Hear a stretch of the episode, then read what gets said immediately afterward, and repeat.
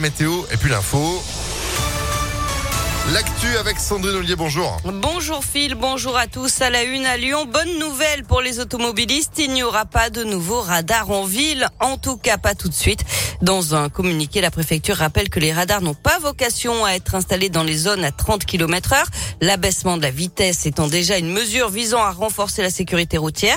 Pour autant, des expérimentations sont actuellement menées pour des radars urbains dans plusieurs agglomérations, Montpellier, Toulouse et Belfort. Euh, si les résultats sont satisfaisants, ils pourraient être déployés sur des axes jugés accidentogènes dans Lyon.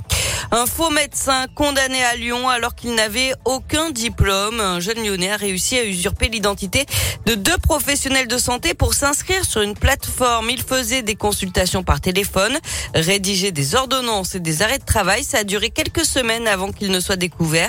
Il a été condamné à six mois de prison avec sursis selon le progrès. Le soulagement à Lyon, l'adolescent de 16 ans porté disparu depuis lundi soir dans le 8e arrondissement a été retrouvé. Les policiers ont donc levé l'appel à témoins. Et puis en politique, le Conseil national du PS se prononce ce soir sur l'accord négocié avec la France insoumise pour les prochaines élections législatives. Un accord dénoncé par les poids lourds du Parti socialiste. L'ancien ministre de l'Intérieur Bernard Cazeneuve menace de partir.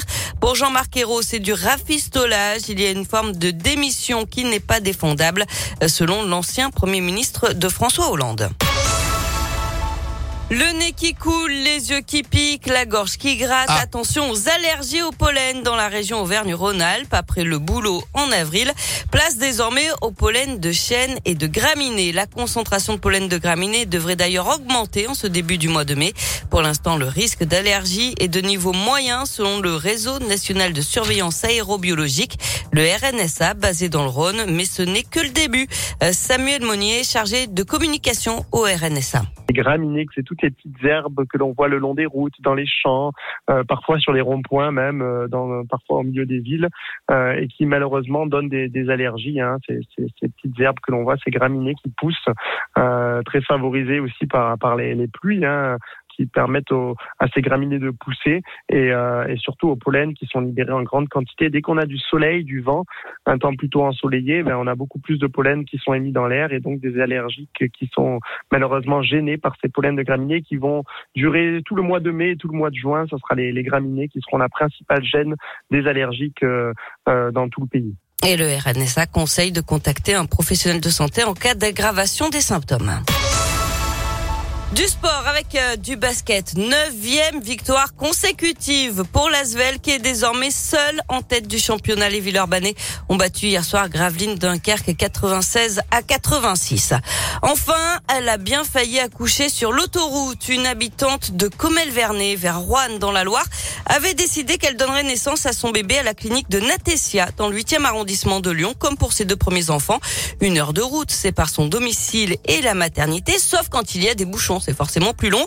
Et c'est ce qui s'est passé le mardi 3 mai, en fin de journée. Les contractions sont rapprochées, la jeune femme n'en peut plus, mais la voiture est coincée dans les bouchons à Écully. Son beau-père est chauffeur du jour. Appelle alors le 17. Deux motards de la police arrivent pour les escorter. Sirène, zigzag entre les voitures, passage sur les voies du tram. En moins de 10 minutes, ils arrivent à bon port. Quelques heures plus tard, la maman a donné naissance à son petit garçon. Tout le monde se porte bien selon le progrès. Et elle l'a appelé Métropolitaine 7.